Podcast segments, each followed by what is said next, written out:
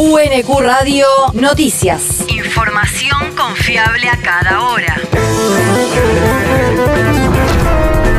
El clima. El Servicio Meteorológico Nacional indica que hoy se espera una máxima de 19 grados, lluvias y lloviznas a lo largo de toda la jornada. El viento soplará del sudoeste con ráfagas de hasta 50 kilómetros por hora. El país.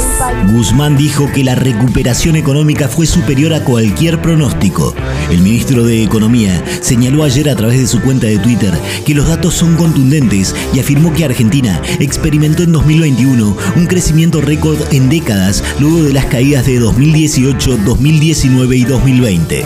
Luego de reproducir los últimos datos aportados por el INDEC sobre el crecimiento del Producto Bruto Interno, la inversión y la caída de la desocupación, el ministro dijo que la recuperación es el resultado de políticas que priorizaron el trabajo y la producción y cuidaron al tejido productivo en el peor momento del COVID y agregó que el gobierno sigue construyendo bases para que esa recuperación continúe y se sostenga. La región. Suspendieron a un juez bonaerense por violencia de género y quedó al borde del juicio político.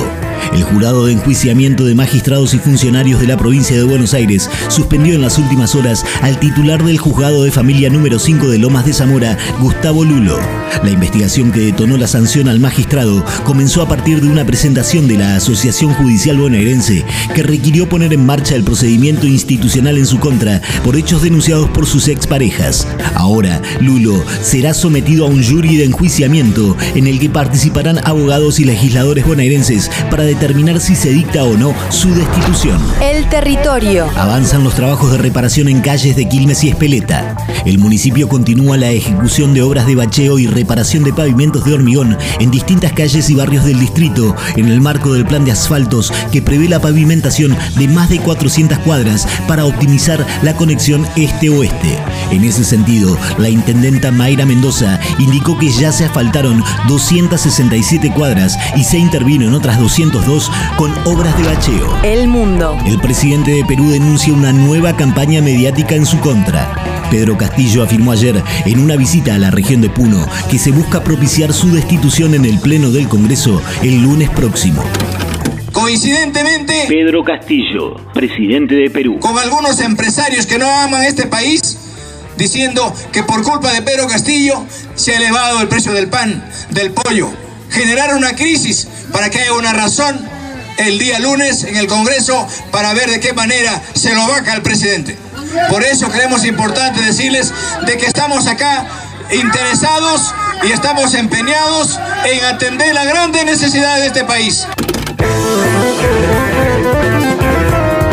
Mandatario adelantó que a partir de hoy se desatará una campaña de prensa demoledora contra el gobierno que se extenderá hasta el fin de semana con mensajes y montajes y algunos audios y videos para mostrar una imagen indebida del Ejecutivo, aunque confió en que el Congreso no va a caer en eso. La universidad. Convocatoria a la financiación de proyectos de cooperación.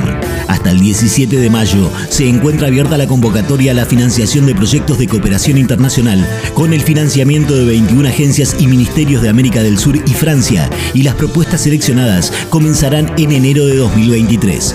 Las y los investigadores de Argentina interesados en presentar proyectos deberán contactarse con el Ministerio de Ciencia, Tecnología e Innovación a los efectos de conocer y aceptar las condiciones de financiamiento de la cartera para esta convocatoria. El Ministerio otorgará a los proyectos seleccionados un subsidio acorde a las misiones propuestas para cubrir ayuda a la movilidad, alojamiento y gastos de manutención. El deporte. Fútbol de ascenso. Por la fecha 8 de la Primera Nacional, Quilmes visitará a Tristan Suárez el próximo lunes a las 15.05. En la B, Argentino de Quilmes recibirá en la Barranca a Cañuelas en su partido a disputar por la fecha 7. Verazategui, líder del torneo Apertura de la Primera C, jugará frente a él por venir el domingo desde las 15.30 en el estadio Norman Lee. UNQ Radio te mantiene informado. Información confiable a cada hora. UNQ Radio, la radio pública.